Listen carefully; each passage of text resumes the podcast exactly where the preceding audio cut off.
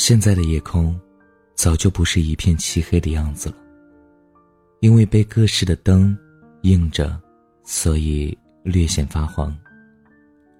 从高楼看下去，只见一片灯海。若是在低矮的院子抬起头，也只能见着蒙蒙的暖橘色。所以，当月光洒下来的时候，我就喜欢坐在这院子里。安静的时候，就能感受到拂面的风，顺便夹杂着夜晚树叶呼啦啦的声音，钻进耳朵里。这是个适合想念的场景。只是今晚有点不同。因为我在对着面前那只不知道从哪里钻进来的小狗发呆。可能是发现我没有恶意，所以它一点儿也没有害怕的意识，反倒是坐下来安静的看着我。安全感大概就是这样来的吧。一个善意的眼神，或者是一声温柔的呼吸，都能让人油然生出安心的感觉。可是这安全感到底有没有，又是谁给的？完全由你自己决定。所以，当我们把这个主导权交到别人手上的时候，就注定已经失去了这份安稳。敏感多疑这种毛病，自我生在这世上就带着了。而后，不管因此错失了多少良人，都没能让我这个毛病有丝毫好转。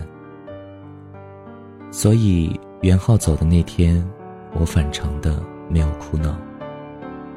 他红着眼瞪我，恶狠狠地说：“你哪怕掉一滴眼泪，我也能知道你是舍不得我的。”我在他大力的拥抱里，依旧没有丝毫表情。一向容不得丝毫杂质的我，在得知他同时爱过别人，在那一瞬间。我就做好了要离开的准备。你说我性格古怪也好，怨我不通情理也罢。为了避免我多次想起跟他争执，那倒不如在事态还没有发展到互相憎恶的地步就结束吧。与我与他，都像是一种解脱。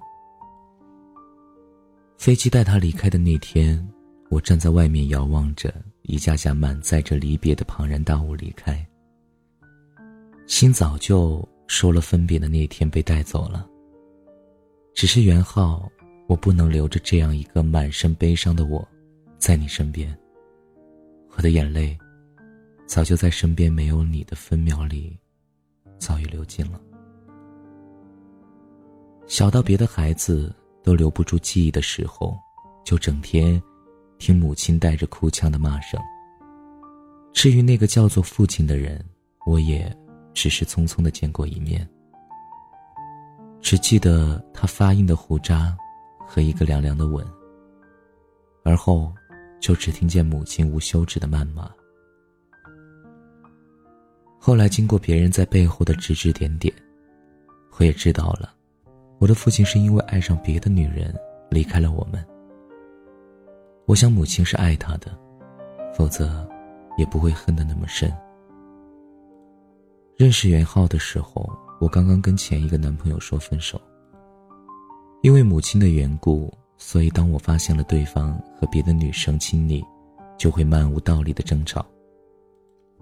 这些换来的自然而然是再三的抛弃。所以当我发现袁浩有同样的情况的时候，就选择了分手。因为我也是真的爱他，所以不愿让他见到如此狼狈像疯子一样的我。分手之后，袁浩找过我很多次求我原谅，可是走不出心结的人，只能用冷漠来回应。看来我深爱的人也是一样的，对我用情至深。这段爱，也算没有白来一场。最后一次他来找我。是他去他乡的前一晚。站在楼下的他，一遍遍的打着我的电话。后来，还是没能忍住心里的不舍，下去见了一面。他没有像以往一样走上前来牵我的手，而是把手放进了口袋里。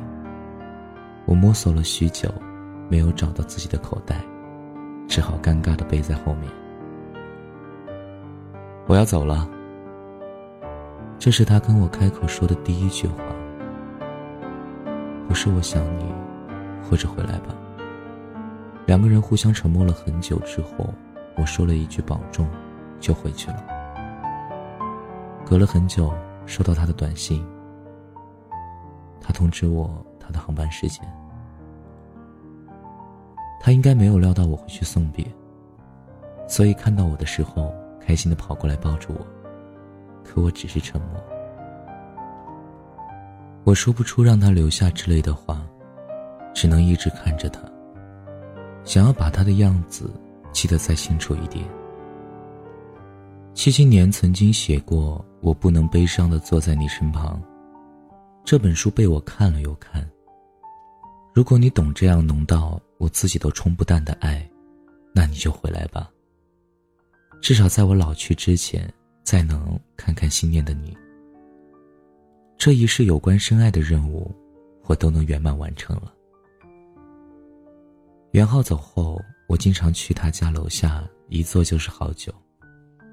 后来跳广场舞的大妈都认识我了，看到我的时候都会特别亲切的打个招呼，喊我去看他们新编的舞蹈动作。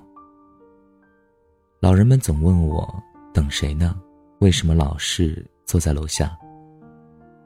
我还没开口，他们就拍着手恍然大悟，说：“哦。”原来是那个小伙子。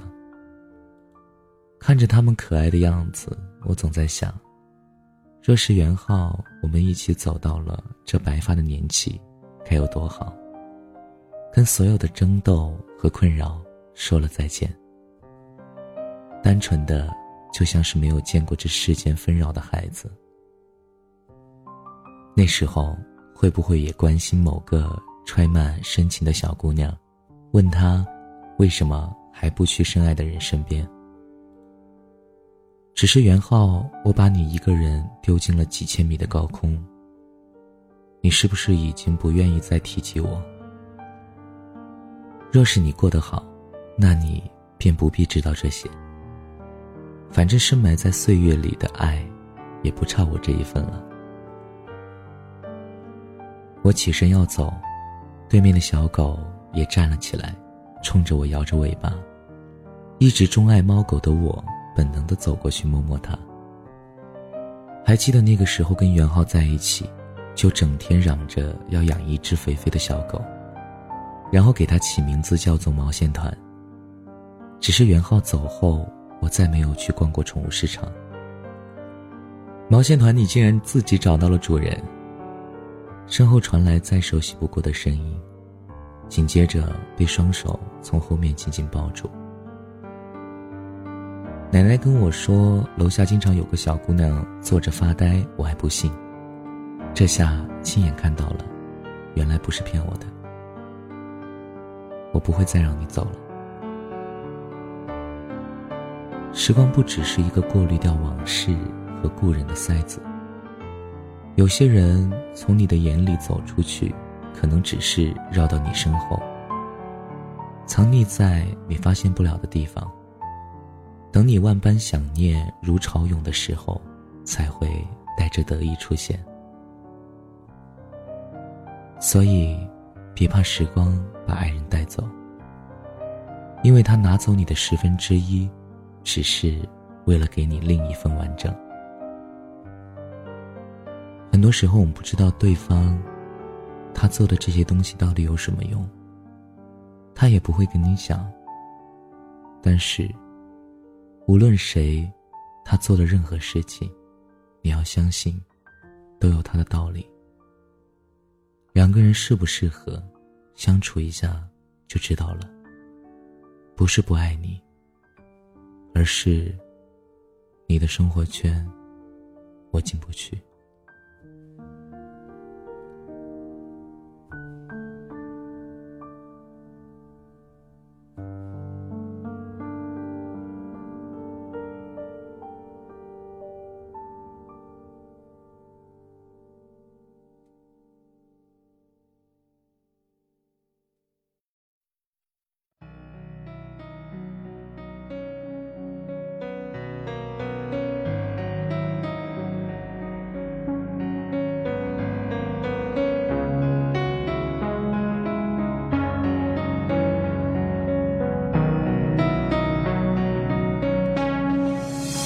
简单点，说话的方式简单点，递进的情绪请省略。你又不是个演员，别设计那些情节。没意见，我只想看看你怎么演。你难过的太表面，像没天赋的演员，观众一眼能看见。该配合你演出的我，演视而不见。在逼一个最爱你的人即兴表演，什么时候我们开始收起了底线？顺应时代的改变，看那些拙劣的表演。可你曾经那么爱我，干嘛演出细节？我该变成什么样子才能延缓厌倦？原来当爱放下防背后的这些那些，才是考验。没意见。你想怎样我都随便，你演技也有限，又不用说感言，分开就平淡些。该配合你演出的我，演视而不见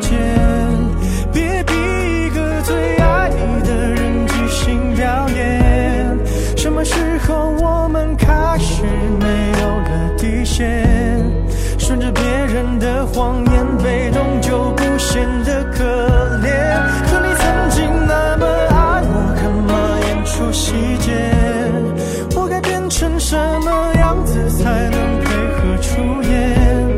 原来当爱放下防备后的这些那些，都有个期限。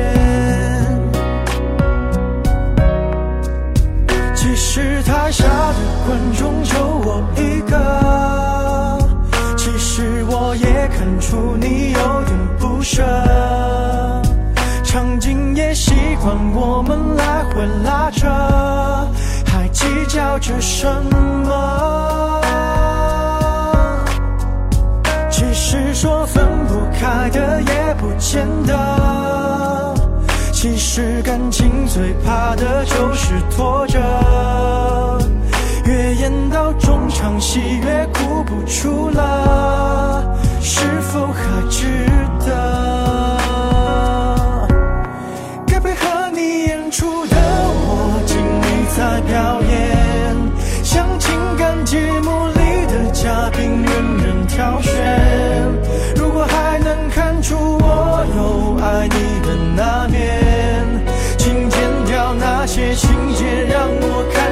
去体